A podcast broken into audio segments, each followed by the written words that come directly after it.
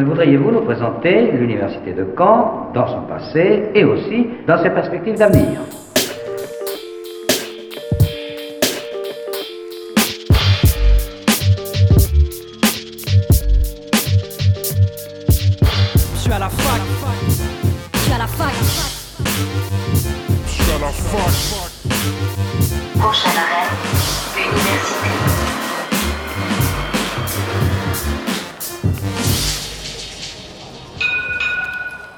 Soyez les bienvenus dans Fact News sur Radio Phoenix. Il est midi et 30 secondes. C'est Imran et c'est parti comme tous les jeudis pour votre rendez-vous d'actualité étudiante.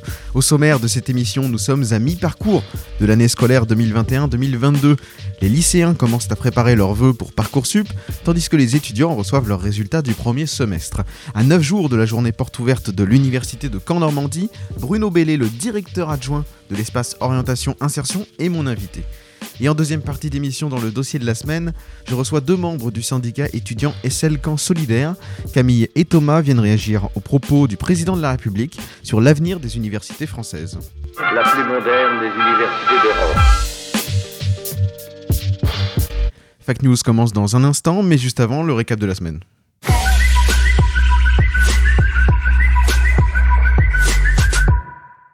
Jeudi dernier se tenait le congrès des 50 ans de la CPU, la conférence des présidents d'universités. Cette association rassemble les dirigeants des universités et des établissements d'enseignement supérieur et de recherche francophones afin de porter leur voix dans le débat public. Le président Manuel Tunon de Lara a dévoilé le nouveau nom de la CPU qui est désormais France Université. Une nouvelle appellation qui passe selon ses dirigeants d'une représentation personnelle à une vision plus institutionnelle, car France Université représente aujourd'hui plus d'1,7 million d'étudiants et 200 000 personnels. En clôture de ce congrès annuel, le président Emmanuel Macron s'est exprimé sur l'avenir des universités.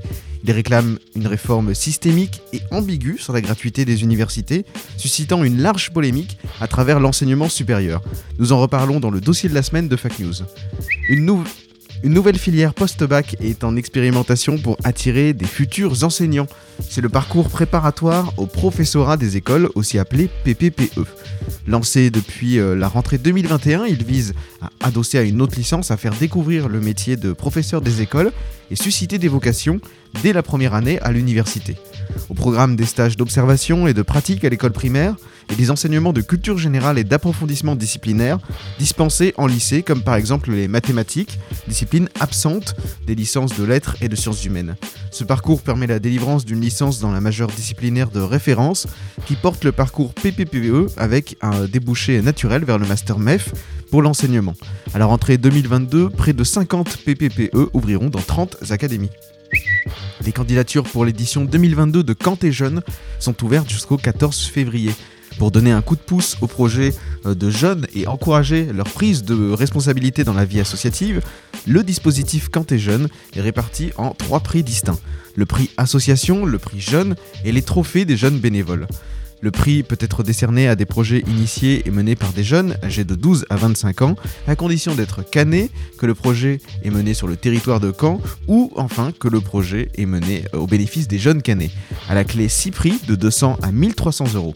Pour concourir, il faut remplir un formulaire de candidature sur camp.fr, passer autrement par mail à l'adresse cantetjeune.camp.fr. Les candidats éligibles seront invités à venir présenter leur projet euh, devant un jury et répondre à leurs questions avec une remise de prix et trophées le soir même. Les dates des auditions et de remise des trophées sera communiquées aux candidats éligibles ultérieurement. Dès aujourd'hui et jusqu'à demain, c'est la troisième édition du festival étudiant 6 Cinéma, organisé par l'ESAM, l'école supérieure d'art et médias de Caen, avec le soutien du Café des Images et du Centre Pompidou, du Centre Georges Pompidou. Le festival 6 Cinéma récompense ses meilleurs candidats à l'issue de 4 séances de projection. Au total, 32 films en compétition, tous réalisés par des étudiants ou jeunes diplômés d'école d'art ou de design. Les formats, la durée et le genre sont libres, l'audace créative est la chose la plus importante dans ces productions. Et pour les lauréats des projections de leurs films, euh, des projections de leurs films auront lieu dans le cadre du festival hors au centre Pompidou à Paris. Vous pouvez retrouver le programme complet sur cinéma.fr.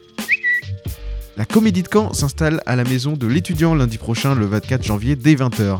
À cette occasion, vous pourrez découvrir le portrait Kafka, une pièce de théâtre de Leslie Kaplan, mise en scène par Élise Vigier avec Marc Bertin et Jim Couturier. Programme, un portrait de Marc Bertin en France Kafka, et inversement, puisque dans la vie de l'acteur, la découverte de l'écrivain a été fondamentale et l'a aidé à penser les contradictions violentes de la société contemporaine. Car c'est de cela aussi qu'il s'agit à travers euh, du récit intime qu'a imaginé Leslie Kaplan. Double portrait donc et même triple grâce à la présence sur scène d'un troisième protagoniste, Jim Couturier, danseur acrobate, chargé de mettre en mouvement le corps de Kafka, comme essayant de sortir de lui-même. Cet événement est soumis au contrôle du pass sanitaire, le port du masque sera obligatoire et la réservation est vivement conseillée. Le portrait de Kafka, Le Monde et son contraire, c'est à retrouver lundi prochain dès 20h à la. MDE. L'invité du jour sur Fake News. Nous sommes à mi-parcours de l'année scolaire 2021-2022. Les lycéens commencent à préparer leurs vœux pour Parcoursup, tandis que les étudiants reçoivent leurs résultats du premier semestre. À 9 jours de la journée porte ouverte de l'Université de Caen Normandie, j'accueille aujourd'hui en studio Bruno Bellet. Bonjour. Bonjour. Vous êtes directeur adjoint de l'espace orientation et insertion de l'Université de Caen Normandie. Alors pour rappel, l'EOI, c'est un service commun de l'Université de Caen Normandie, au même titre que le SUAPS ou que les bibliothèques universitaires. Aujourd'hui, nous allons aborder les différentes missions de l'EOI, c'est-à-dire ce qui est mis en place dans l'orientation, la réorientation et l'insertion des étudiants et futurs étudiants. Mais alors tout d'abord, je suis certain que beaucoup de nos éditeurs ne connaissent pas bien l'EOI. Est-ce que vous pouvez nous dire depuis quand ce, ce service existe? Alors les services communs qui ont en charge l'orientation et l'insertion professionnelle des étudiants à l'université ont été créés au, fur et à au fil du temps dans chaque établissement. Et ça date globalement du milieu des années 80. Certaines universités avaient commencé avant, d'autres un peu après. Globalement, ça s'est généralisé à, ce moment-là. Et puis ça a été renforcé euh, au moment de la loi sur l'autonomie des universités en fin 2007, début 2008 avec la création de bureaux d'aide à l'insertion professionnelle qui ont renforcé les moyens de ces services. vous avez raison de préciser que ce sont des services communs universitaires, donc qui s'adressent à toutes les filières de l'établissement. Quelle a été la, motivation principale qui a conduit à la construction de l'EOI alors, je ne connais pas l'histoire de, l'EOI euh, à l'université de Caen, puisque j'y suis arrivé euh, fin 2019, mais ce qu'on peut dire, c'est que euh, il y a un lien évident avec le développement de l'enseignement supérieur en France, évidemment, avec la multiplication aussi des parcours proposés dans l'enseignement supérieur. Et donc, euh, il y avait nécessité de pouvoir informer, guider, faciliter la construction des parcours et des passerelles pour l'orientation des étudiants euh, entre les différents cycles. Euh, et donc, on est un service qui se tient particulièrement bien informé des différentes réformes dans l'enseignement supérieur, des différentes possibilités d'insertion professionnelle. Et on est là pour valoriser les parcours de nos étudiants qui deviennent diplômés et qui s'insèrent sur le, le, marché de l'emploi. Alors, au sein de votre service, vous vous attelez à, à une mission qui est capitale, qui, est, qui consiste à l'accompagnement direct euh, à l'orientation des étudiants. Euh, quelle est la démarche à effectuer pour entrer en contact avec un conseiller d'orientation de l'université? Alors, il y a plusieurs manières de le faire, hein, d'entrer en contact avec nous. Je dirais sur la base du volontariat, on peut venir chaque après-midi, on est ouvert sans rendez-vous. Ça, c'est la première modalité, souvent la plus utilisée, pour un premier contact, une première approche. D'autres ont déjà formalisé un besoin bien identifié et sollicitent d'emblée un rendez-vous individuel. Donc ça, ça peut se faire euh, bah, toute la semaine, euh, euh, par téléphone, par mail ou bien directement en ligne. Et puis, au-delà de la modalité individuelle, on propose aussi, et on y reviendra peut-être, un certain nombre d'ateliers, de, de, petits ateliers en, collectif, soit en présence. Euh, historiquement, c'était uniquement de la, en présence. Et puis, depuis le confinement, on a développé, euh, que ce soit les entretiens individuels, mais aussi les ateliers collectifs, euh, ces prestations en, distanciel. Ça fonctionne bien.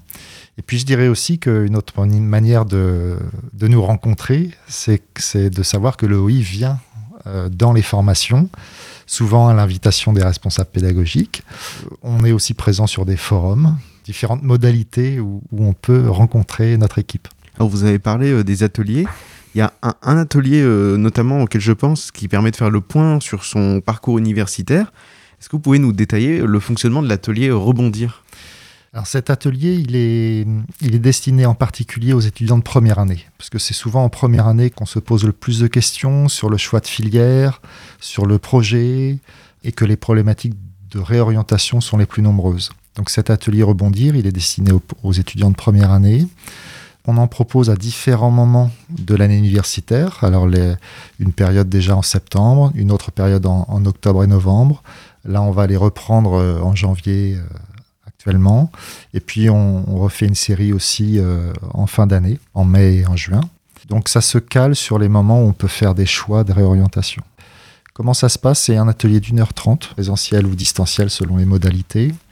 Et on invite euh, les étudiants à revenir sur leur choix initial d'abord pour voir en fait, à le questionner, à prendre du recul sur finalement qu'est-ce qui a fonctionné, qu'est-ce qui ne fonctionne pas, qu'est-ce qui n'est pas en cohérence avec son projet initial, est-ce que le projet était vraiment solide au départ?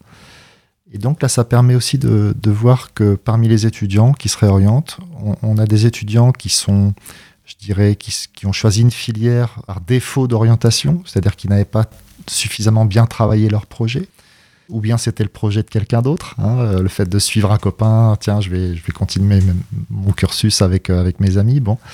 Donc c'est un moment important et on accompagne aussi sur, euh, dans bon nombre de cas, sur la candidature. Parce que souvent, quand on se réoriente, eh bien, on doit argumenter ce- ce- cette réorientation. Il y a aussi dans ce dispositif d'accompagnement, euh, j'imagine, une, une vraie équipe pédagogique derrière qui travaille à l'OI. Alors on est une petite équipe de 14 personnes qui, avec euh, différents profils. On a euh, la chance d'avoir dans notre équipe des personnels euh, qui sont psychologues de l'éducation nationale, qui sont mis à disposition euh, à l'université par le rectorat. Et donc euh, nos collègues ont l'avantage de bien connaître ce qui se passe en lycée, parce qu'ils font justement le lien entre cette transition parfois difficile et puis nous avons des chargés d'orientation et d'insertion professionnelle, qui sont des personnels de l'université qui ont une approche plus transversale de, toutes les dimensions de nos missions, et des conseillers qui peuvent avoir une spécialisation sur euh, l'information, la documentation spécifique à, nos métiers. Et puis d'autres qui sont euh, euh, investis sur les champs de la communication ou de la valorisation de l'offre de formation, par exemple. Donc voilà, dans notre équipe, on, intervient aussi dans la vie de l'établissement, comme par exemple bientôt pour la journée porte ouverte. Qu'on abordera bien évidemment. Euh, Dans le cadre des réorientations, il existe aussi euh, aujourd'hui de nombreuses euh, passerelles. Est-ce que vous travaillez avec les UFR de l'université pour aider à la réorientation des étudiants? Oui, oui, alors là aussi, ça se, ça se passe de différentes manières. L'idéal, c'est quand l'université travaille son offre de formation, c'est qu'on puisse être force de proposition pour dire dans ce qu'on perçoit des parcours des étudiants, voilà, quelles seraient les passerelles qui seraient utiles de valoriser ou d'installer de, manière plus forte. Euh, L'université de Caen a mis en place, euh, notamment sur le cycle licence, sur, l'offre de formation actuelle et a fortiori sur celle qui va s'ouvrir à la rentrée, des passerelles euh, nombreuses qui sont peut-être encore méconnues malheureusement. Et c'est notre rôle aussi de, de- bien informer les étudiants sur ces possibilités. Donc une passerelle qui peut permettre à un étudiant de valider une première année dans une mention de, de licence et puis de se dire euh, je vais peut-être suivre ma deuxième année dans une mention proche dès lors que euh, c'est prévu dans la maquette de formation et que c'est possible. Dans l'enseignement supérieur, vous confirmez que ce n'est euh, pas grave de se réorienter ou de redoubler? Bah oui. Alors ça, c'est c'est peut-être le prisme de nos métiers, mais euh, on, on est confronté au quotidien avec euh, tous ces parcours euh, des étudiants. Et ce, ce qu'on défend, c'est que quand un étudiant il choisit de se réorienter, alors c'est pas nécessairement un échec, c'est un moment en fait où on s'aperçoit qu'on s'est trompé, qu'on s'est peut-être mal informé, euh, et ça peut arriver.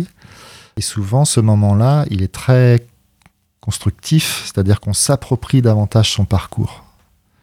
Et, et parfois, c'est aussi un problème de, je dirais, de, timing, parce qu'au lycée, on a le baccalauréat, on doit faire des choix d'orientation importants, et on n'est pas toujours prêt à le faire, et on est pris aussi par le- l'exigence de passer le bac.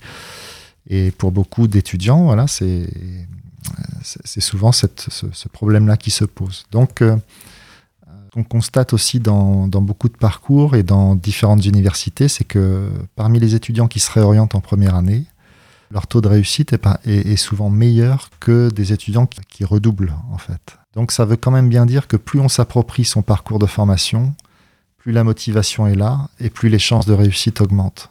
Alors, je suis pas en train de dire que de faire la promotion d'une réorientation euh, tous les ans, euh, évidemment, hein, euh, restons raisonnables, il faut que ce soit construit.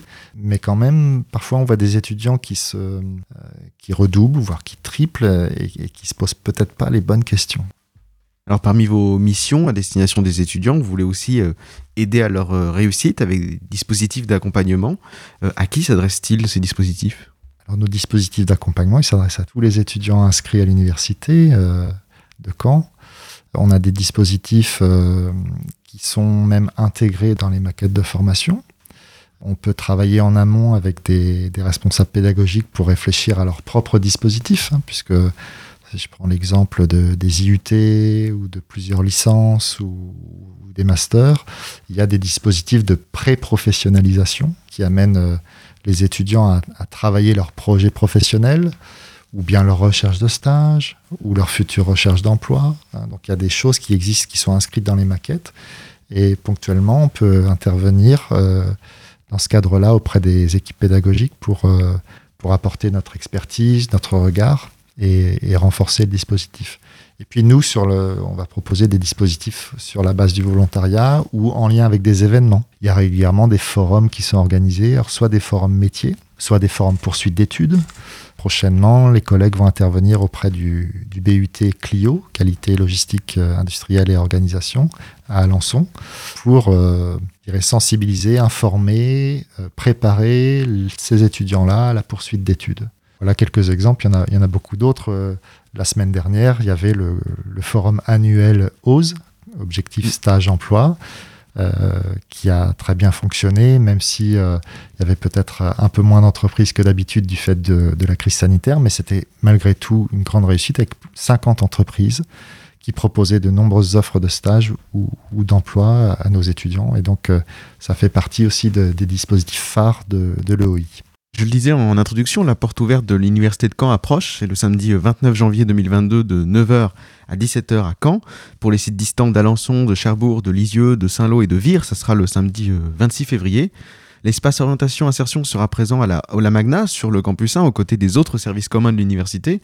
J'imagine que vous répondrez aux questions des futurs étudiants et surtout de leurs parents qui s'inquiètent pour leur orientation. Oui, tout à fait. Alors, on a une position, je dirais, euh, spécifique au moment de la porte ouverte. Souvent, les questions qu'on rencontre à ce moment-là, on a des, parents, des lycéens qui, qui ont déjà pris de l'information, assisté à des conférences, rencontré des étudiants, des enseignants sur les campus euh, en fonction des formations qui les intéressent. Et puis, souvent, ils viennent vers nous parce que, bah, tiens, on, a entendu ça, on compare, on se pose des questions, qu'est-ce qui serait préférable?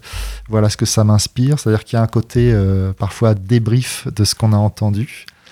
Et puis, euh, au contraire, on a aussi ceux qui viennent d'abord nous voir parce qu'en fait, ils découvrent l'université et ils attendent de nous un peu des clés d'entrée par rapport au profil du lycéen, par rapport au centre d'intérêt.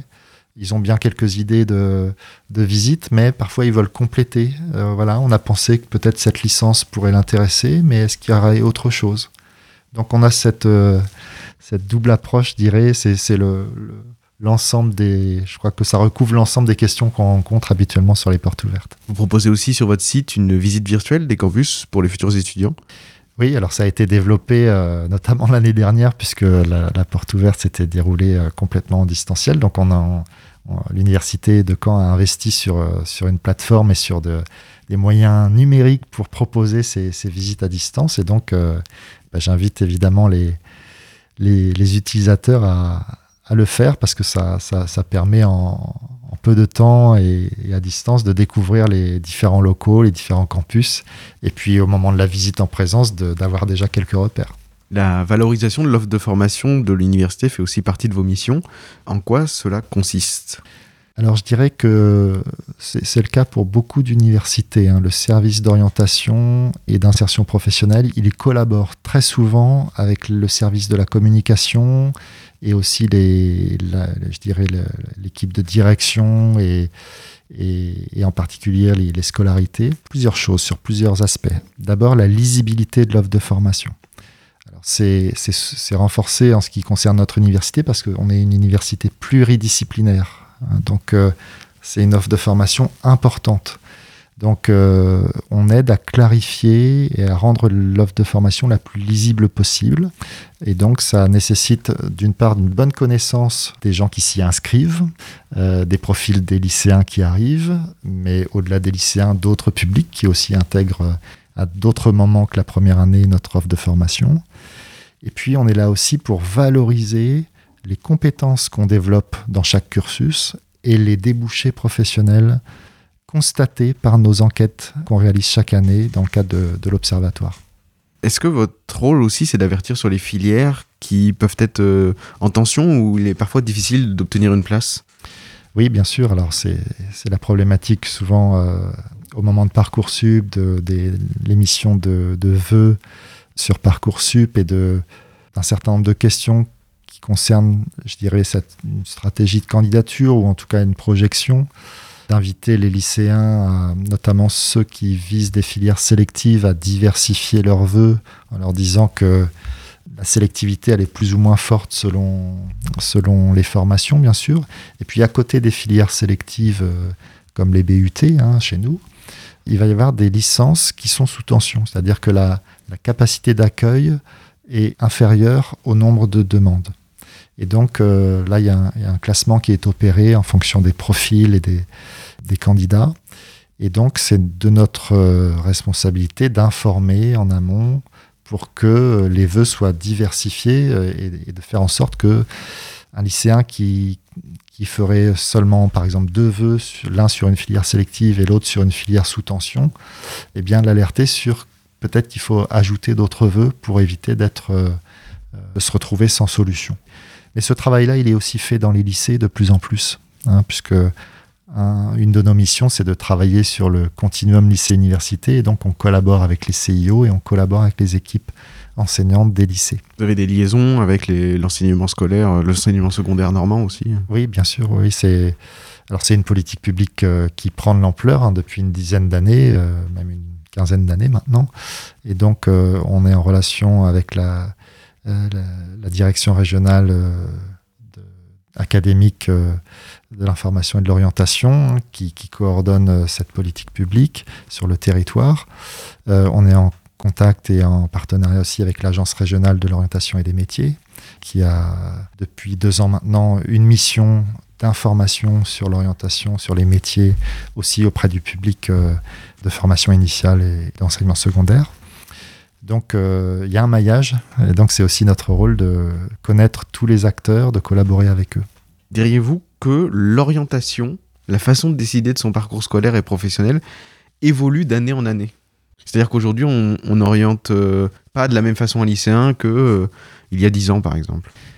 Probablement, probablement. À mesure que les, pouvoirs publics se mettent des moyens, euh, se préoccupent de ces questions, des dispositifs sont créés, des formations sont créées pour les personnels d'orientation, des réseaux se tissent entre l'enseignement secondaire et l'enseignement supérieur. Et tout ça participe finalement d'un renforcement de, des compétences, mais aussi de la prise en compte des problématiques.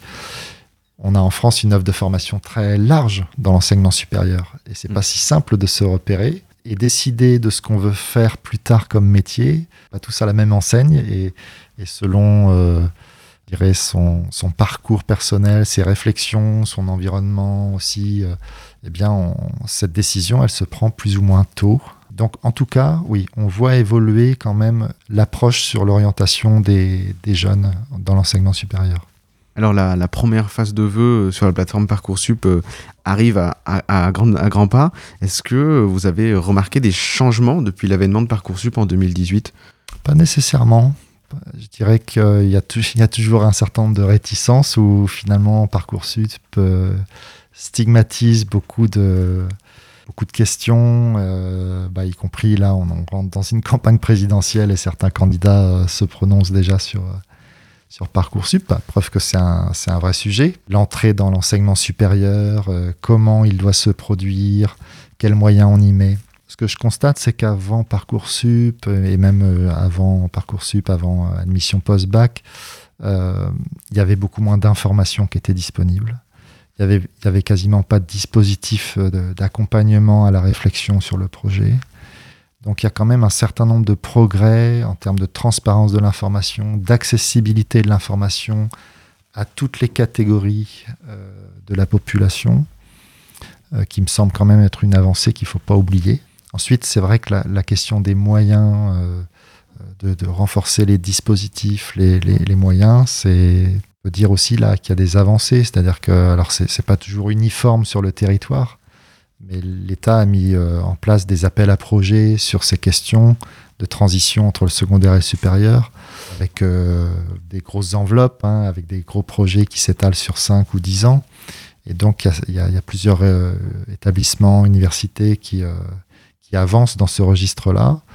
Et euh, derrière ces appels à projets, l'État euh, souhaite que ce qui est développé euh, essaime sur tout le territoire. C'est-à-dire que on va bénéficier des développements d'outils qui sont réalisés ailleurs à l'échelle nationale. Donc voilà, on peut pas nier qu'il y a un certain nombre de progrès, et comme on ne peut pas nier non plus que c'est un euh, parcoursup euh, est un moment euh, qui reste anxiogène pour pour les familles, et donc c'est aussi le rôle des portes ouvertes, des, des temps d'information et d'échange préalables.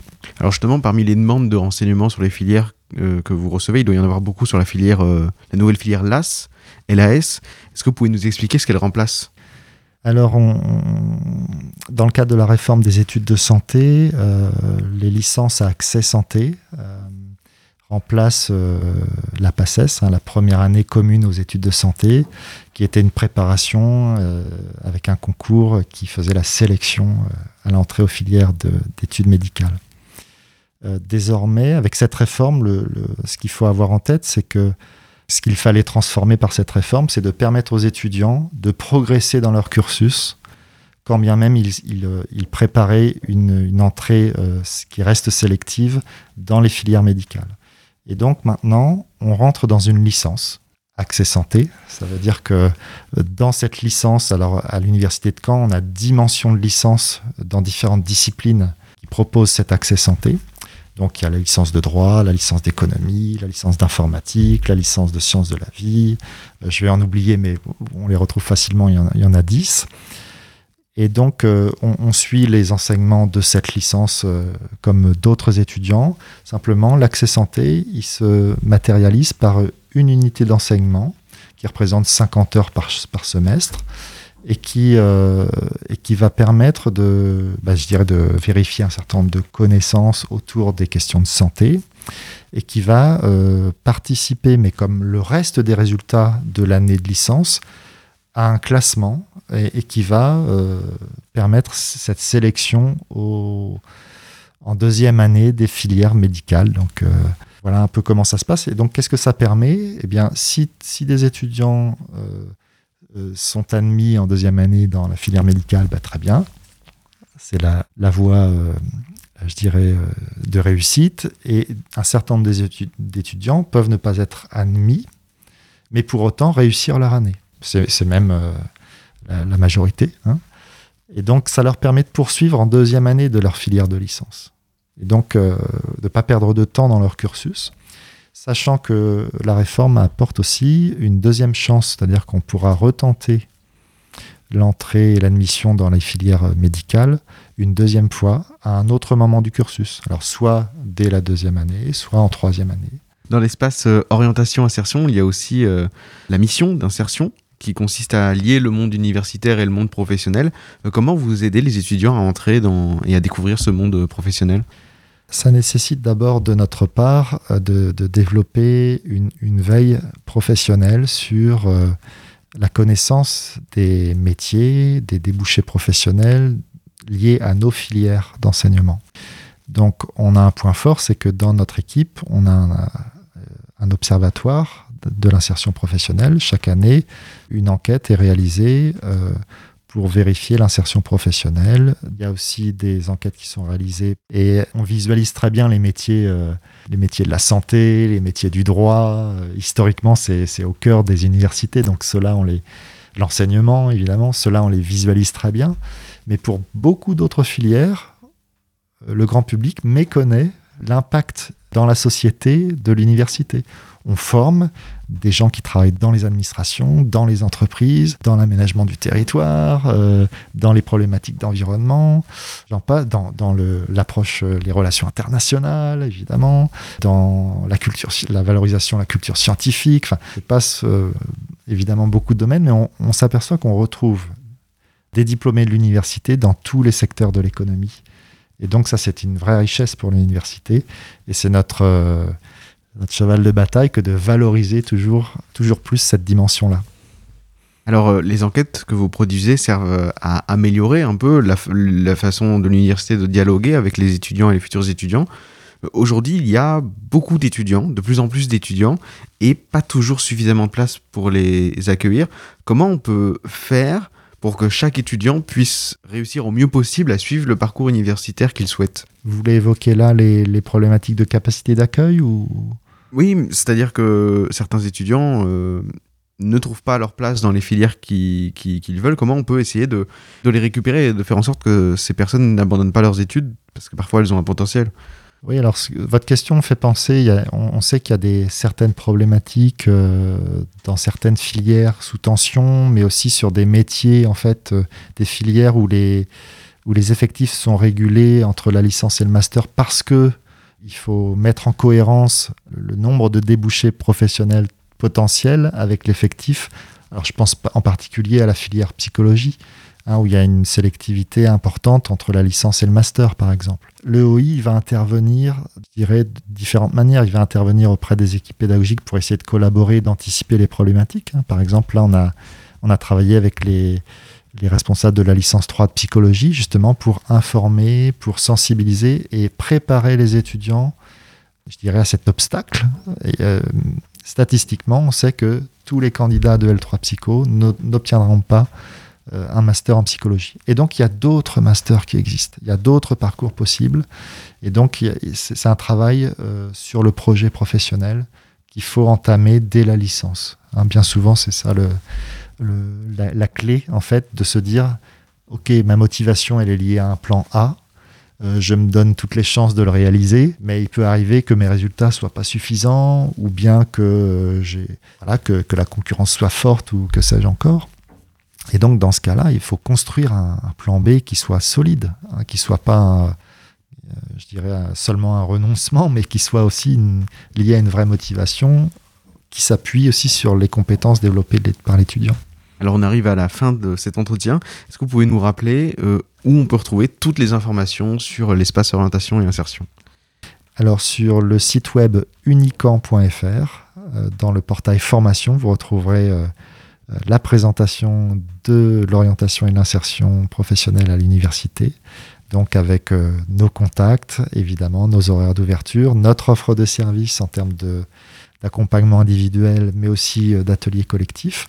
Donc euh, voilà, en ce moment, on propose des ateliers sur la recherche de stage ou d'alternance. Euh, on propose des ateliers très prochainement sur la, candidature en master.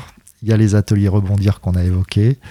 Donc voilà, beaucoup de choses qui se passent. Et puis parler également d'un portail web qui est disponible sur l'intranet des étudiants, qui est le Career Center de l'Université de Caen, qui est directement en lien avec notre service, où on propose là des offres de stage et d'emploi, mais aussi des vidéos métiers, la connaissance des entreprises et des conseils pour euh, se préparer et se professionnaliser au fil du cursus. Et je rajoute aussi que le guide objectif euh, sub spécial après-bac de l'ONICEP est disponible chez euh, tous vos marchands de journaux parce que c'est un incontournable de l'orientation. Merci beaucoup Bruno Bellet d'avoir accepté l'invitation de Radio Phoenix. Bonne journée. Merci à vous. Et je tiens à dire que cette conviction de la jeunesse ne peut être aujourd'hui renforcée Camille et Thomas du syndicat SL Caen nous rejoignent pour aborder les propos du président de la République sur l'avenir des universités françaises. Nous parlons aussi de l'engagement des jeunes à l'approche de l'élection présidentielle. Mais tout de suite, dans Fake News, une pause musicale avec Futuro Pello. On écoute Tango sur Radio Phoenix.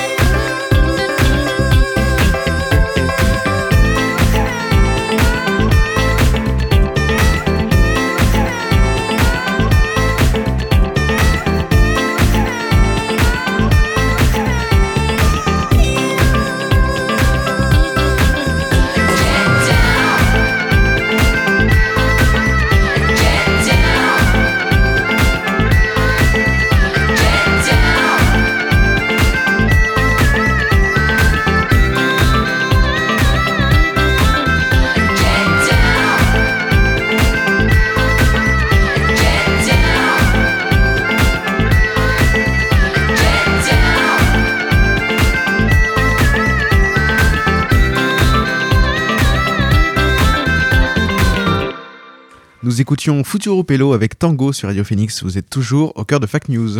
La plus moderne des universités d'Europe. Cette semaine, dans le dossier de Fact News, nous nous intéressons à l'avenir de l'université française et en particulier en ce début de campagne présidentielle. Dans le récap en début d'émission, je vous rappelais la transformation de la CPU, la conférence des présidents d'université, en France Université. En clôture de ce congrès annuel, Emmanuel Macron s'est exprimé sur la formation en visant particulièrement les universités. Il réclame une, réforme syst- systémique et profonde de l'enseignement supérieur et de la recherche. Le président ne propose pour le moment pas de mesures, mais dresse le portrait de ce qui pourrait être une réforme dans son prochain quinquennat s'il est réélu. Emmanuel Macron a estimé au sujet de l'université que le système actuel d'études supérieures sans aucun prix n'était pas un système tenable dans le temps. Je vous propose d'écouter sa déclaration. On ne pourra pas rester durablement dans un système où l'enseignement supérieur n'a aucun prix pour la quasi-totalité des étudiants, où un tiers des étudiants sont considérés comme boursiers et où pourtant nous avons tant de précarité étudiante et une difficulté à financer un modèle qui est beaucoup plus financé sur argent public que partout dans le monde pour euh, répondre à la compétition internationale. Que si nous ne réglons pas ces problèmes structurels, nous nous mentirons à nous-mêmes. Pour réagir à ces propos, réfléchir au futur des universités et aussi aborder l'engagement des jeunes, je reçois en studio Camille et Thomas, tous deux membres du syndicat SL Camp Solidaire. Bonjour Camille. Bonjour. Bonjour Thomas. Bonjour. Alors dans ces annonces, euh, il y a une remise euh, en cause claire mais pas inédite de la gratuité des universités. Emmanuel Macron souhaite revoir le coût d'inscription à la fac. Êtes-vous inquiet par cette euh, prise de parole présidentielle? Euh, Camille Alors, euh, bah, inquiet évidemment qu'on l'est. en fait, euh, bon, là, il a dressé euh, son projet pour le, le prochain quinquennat, euh, comme tu disais. Euh, faut quand même savoir que euh, le- la libéralisation de l'enseignement supérieur, elle est euh, en fait, euh, elle, elle est établie euh, aussi au niveau européen. Euh, avec le processus de Bologne qui a été adopté pour rapprocher les, les systèmes d'études en Europe, il y a aussi été mentionné le principe de les mettre voilà, en compétition sur le marché mondial de l'université. Donc le terme de compétition, il est, il est équivoque. on ne sait pas très bien...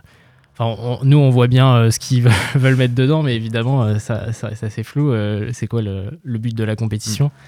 Bon, le, but, c'est de libéraliser, euh, de- de- d'ouvrir au marché privé l'université qui est maintenant, enfin, encore actuellement publique, mais qui devient de plus en plus, de, plus en plus ouverte aux intérêts des entreprises, etc. On en reparlera avec euh, Mm. plusieurs réformes depuis, euh, de- depuis cette ratification. Euh, et euh, en fait, euh, c'est inquiétant, même si c'est pas Macron qui est réélu, je pense. Euh, parce que, comme je disais, c'est euh, c'est dans les traités européens, en fait, euh, ce- cette, euh, cette évolution de l'université. Et donc, euh, que ce soit Macron, que ce soit euh, Pécresse, que ce soit euh, n'importe qui, en fait, euh, ce, sera un, ce sera un enjeu. Thomas, est-ce que tu penses que les études ont un prix Est-ce que, que, parce que pour l'instant, euh, quand on parle de, de- de gratuité, on oublie de notifier que, ça, que, le- les, études, que les études ont un coût, euh, y, y compris pour les étudiants. Oui, déjà, elles ont un coût avant tout pour les étudiants parce que on paye chaque année pour s'inscrire et on paye des sommes assez importantes à un moment, plus on avance dans notre cursus. Euh, pour tout le monde, je suppose aussi que ça veut dire est-ce que ça a un prix? Bah, La question c'est plus est-ce que c'est une nécessité? Est-ce qu'on peut se passer de l'université plus que est-ce que a un prix ou est-ce que c'est trop cher? L'université, c'est un outil d'enseignement euh, pour euh, démocratiser l'enseignement supérieur. Et c'est quelque chose de nécessaire au bon fonctionnement de la société aussi. Et il faut que ça reste basé sur la solidarité nationale. Et, euh, et voilà. Alors, alors, pour préciser, le, coût moyen de la rentrée euh, pour les étudiants a été calculé. Et si on compte les frais d'inscription et aussi les frais euh, qu'il y a tout autour, c'est-à-dire le loyer, la nourriture, on sait qu'on est dans des temps euh, assez durs de précarité étudiante qui est en hausse. Le coût moyen de la rentrée pour les étudiants s'élève à, à 2392 euros. Euh, mais il y a aussi une autre chose qu'il faut prendre en compte, c'est que euh, une année d'études pour un étudiant, ça, représente 11 500 euros euh, pour les universités. On parle de gratuité des universités, mais cela a un coût euh, qu'on pourrait dire pour le contribuable, puisque c'est un service public, vous l'a- vous l'avez dit. Et une partie de la France euh, ne bénéficie pas des universités parce que ne fait pas d'études à la fac. Est-ce que vous comprenez que certains défendent cette réforme parce qu'il faudrait cibler le financement des universités que auprès de ceux qui y vont? Est-ce que c'est quelque chose qui pour vous est légitime Alors, euh, je pense que ce raisonnement-là, il est très individualiste dans sa. Enfin, l'idée, c'est euh, euh, qu'on va faire payer en fait que les gens qui ont accès à l'université. Euh, déjà, ça veut dire qu'il y a que certaines personnes qui ont accès à l'université. Et en fait, euh, nous, ce qu'on questionne, c'est aussi au niveau social, au niveau de notre société, qu'est-ce qu'on espère? Est-ce qu'on espère une université qui peut être ouverte? Est-ce qu'on espère une université euh, qui peut voir accueillir les classes populaires, n'importe qui pour voilà, partager, transmettre le, travail scientifique, faire avancer la science de, de manière, euh, voilà, euh, tous ensemble, quoi, tous et tout ensemble Ou, ou est-ce que, du coup, euh, c'est réservé à une certaine élite qui, qui aura le droit, etc. Je pense que, en fait, les, la recherche de toute l'université, en fait, bah, c'est- pas pas forcément du de l'économique qui va être versé euh, à l'ensemble de la société mais le, progrès des connaissances etc on l'a vu assez ré- assez récemment avec euh, euh, la recherche fondamentale en biologie qui a permis euh, d'accélérer la recherche sur le, vaccin contre le Covid 19 voilà, l'ARN messager, avant, il n'y avait pas beaucoup de médecins qui, travaillaient là-dessus, c'était beaucoup des, biologistes, et, en fait, voilà, ça a servi à ça. Donc la société a tout à gagner à avoir une université euh, qui marche bien, et euh, c'est c'est, euh, c'est- des réformes qui attaquent en fait euh, l'intérêt euh, commun, euh, l'intérêt général de, de, de notre société, euh, à notre avis. Et Thomas, est-ce que selon toi, euh, l'accessibilité de l'université, c'est justement ça qui permet aux, aux classes sociales défavorisées de faire des études? Oui, complètement. Et euh, il faudrait que cette accessibilité grandisse plutôt que ne rétrécisse. Et si aujourd'hui on s'intéresse euh, euh, à des questions qui vont toucher les étudiants euh, français, faut pas oublier, oublier aussi que les étudiants étrangers, eux, ils en mangent beaucoup plus et depuis beaucoup plus longtemps, notamment avec des plans aussi dégueulasses que le plan mal nommé Bienvenue en France, qui euh, augmentait par 10 ou quelque chose comme ça les taux d'inscription pour les étudiants et étudiantes étrangères. Et c'est déjà le même phénomène en fait qui est déjà en marche. C'est euh, euh, on va privatiser la fac et c'est euh, euh, empêcher l'accès à tous à l'éducation. C'est vraiment la question de la démocratisation du coup qui est centrale. À l'image de justement de la hausse des frais d'inscription pour les étudiants étrangers, euh, qui ont fait baisser en fait le nombre de d'étudiants étrangers dans les universités. Est-ce que vous craignez que ces mesures, si elles entrent en action, fassent baisser le nombre d'étudiants issus des classes sociales défavorisées dans les universités? C'est certain. Et c'est le, c'est un projet plus ou moins conscientisé, bah, totalement conscientisé en fait, et plus ou moins reconnu. Euh, Ah zut, j'ai oublié. Endossé. Euh, C'est, oui, c'est un, selon vous, c'est une idéologie euh, politique. C'est pas euh, des raisons économiques qui motivent à faire ce choix. Complètement, parce que euh, dans, ça n'avait pas été passé dans le petit extrait que vous avez montré au début, mais dans toutes ces réformes, il y a aussi l'idée de euh, remettre en cause un système où les grandes écoles euh, formeraient, euh, il y aurait deux modes d'enseignement supérieur euh, en France, que seraient les grandes écoles et la faculté.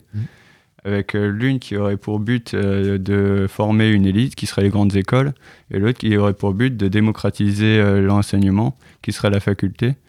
C'est idiot, d'autant plus que bah, il y a des diplômes d'excellence qui peuvent s'acquérir euh, à l'université. Et euh, le sens de la réforme, elle va, elle va s'attaquer à l'université, pas aux grandes écoles. C'est-à-dire que le problème de créer une élite, ça pose pas vraiment de problème apparemment.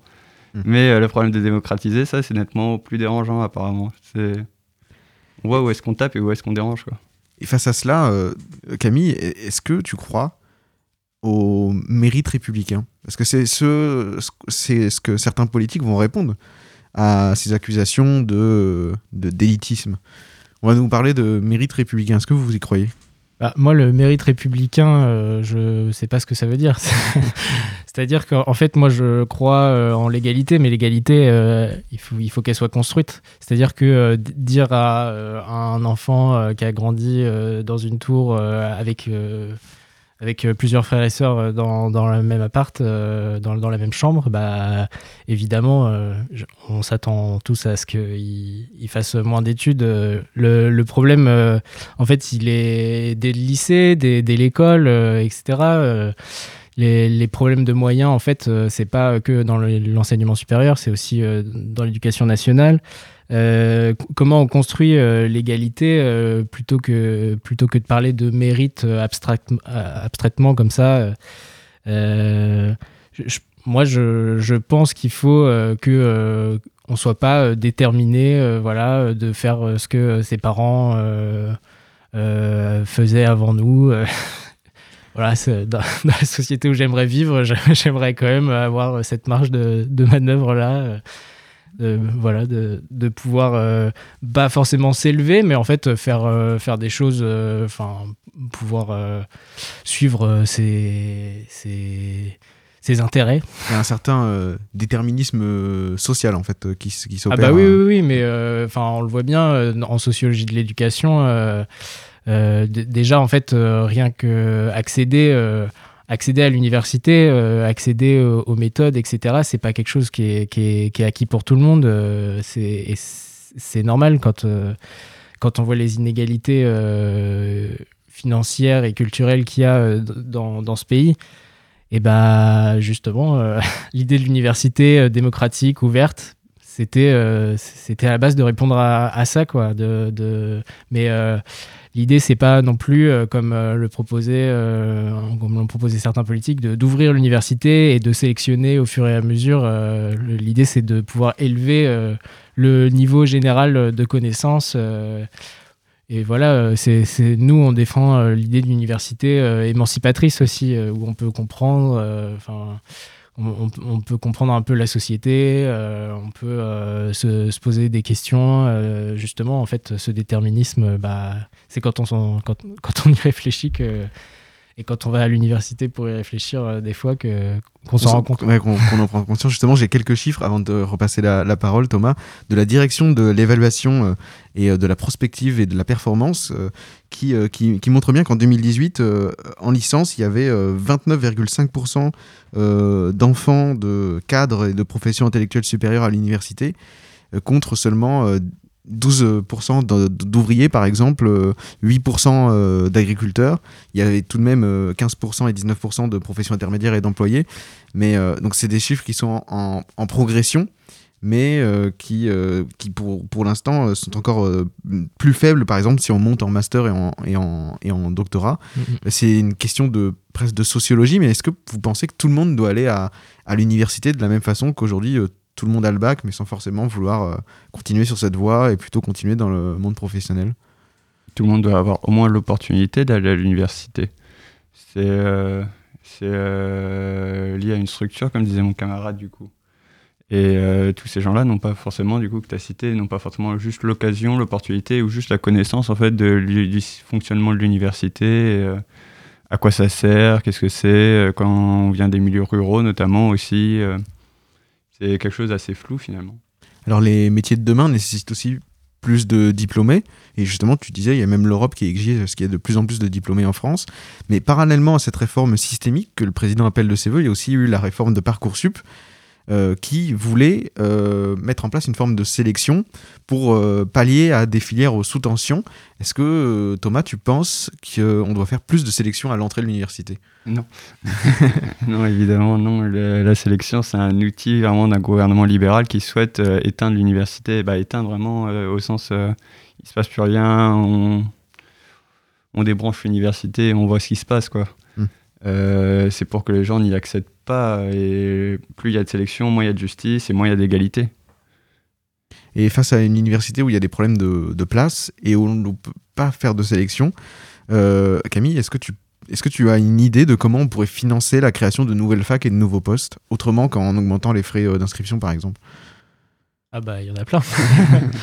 non mais par exemple on a un truc qui a disparu il y a pas longtemps, ça s'appelait l'ISF. Euh, je, trouvais, je trouvais que pas une mauvaise idée euh, pour, euh, pour financer l'université. Il y a beaucoup de, crédits d'impôt. En fait, les gens qui payent le moins d'impôts, de, de moins en moins d'impôts, je veux dire, bah, c'est pas les ouvriers, hein, c'est plutôt, plutôt les, les, plus riches.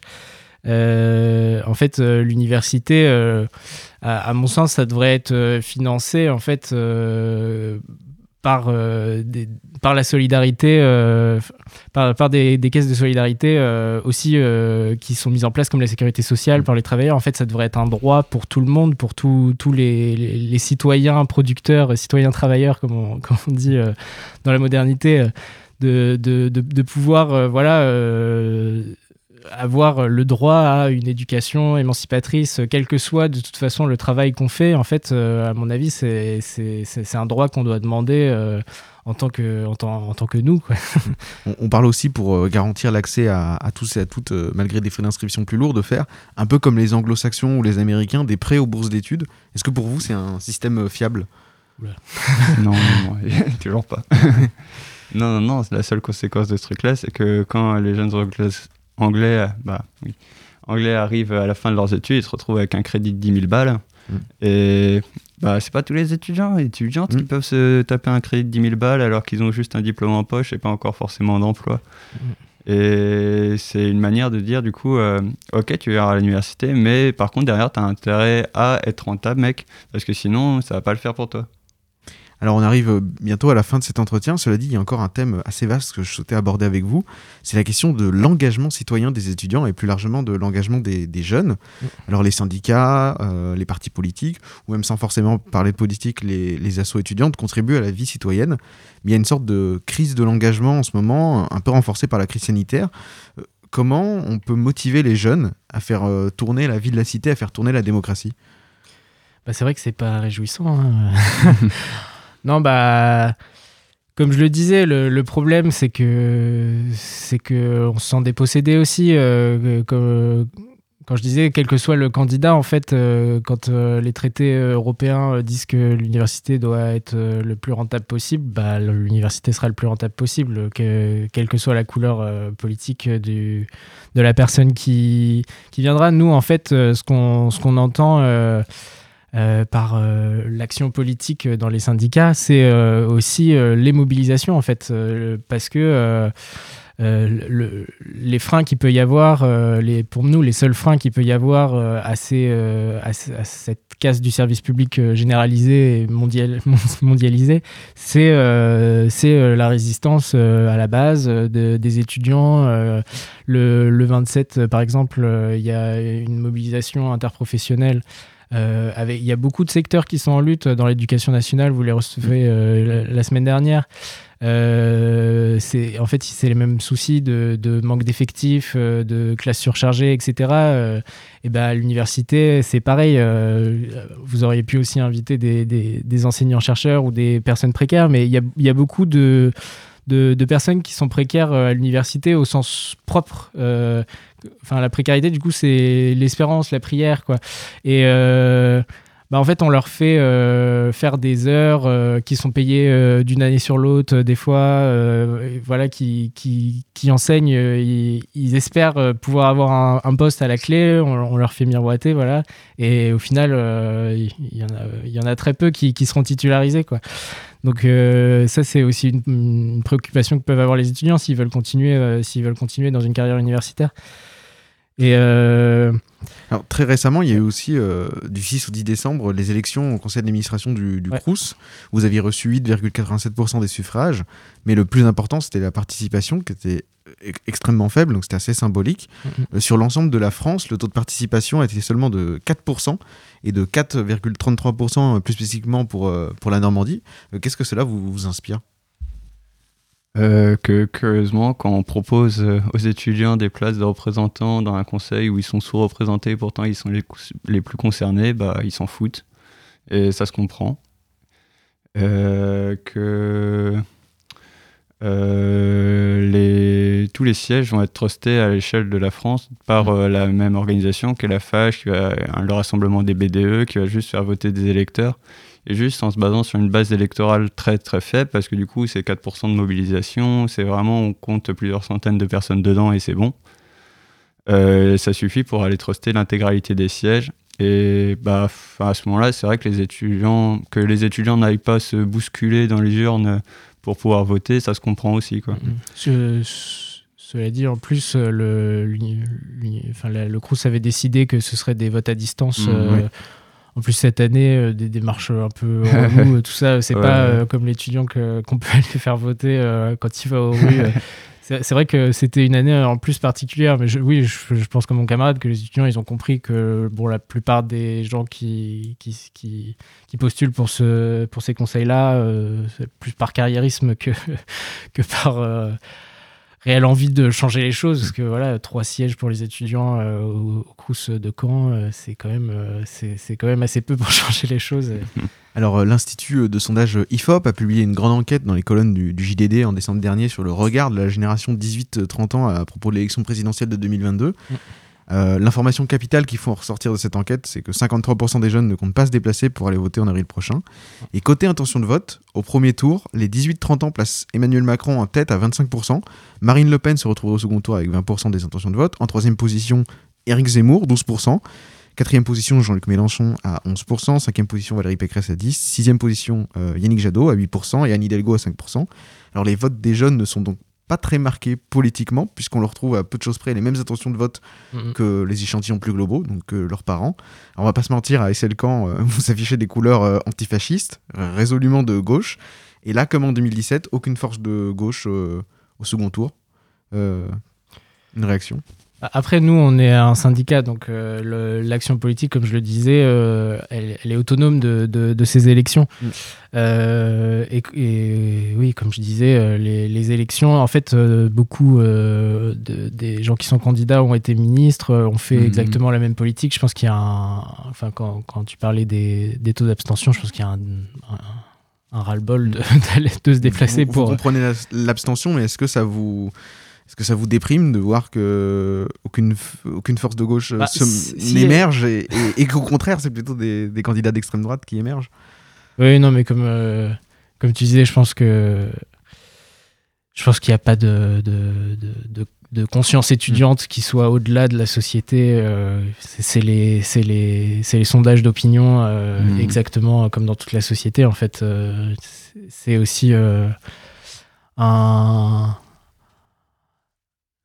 une difficulté euh, qu'il y a dans une société euh, où euh, le pouvoir euh, des médias euh, est, euh, extrêmement puissant. On a vu avec la grève des enseignants, en fait, les médias en ont parlé, enfin, la grève des enseignants et du personnel de l'éducation, la semaine dernière, les médias, ils en ont parlé.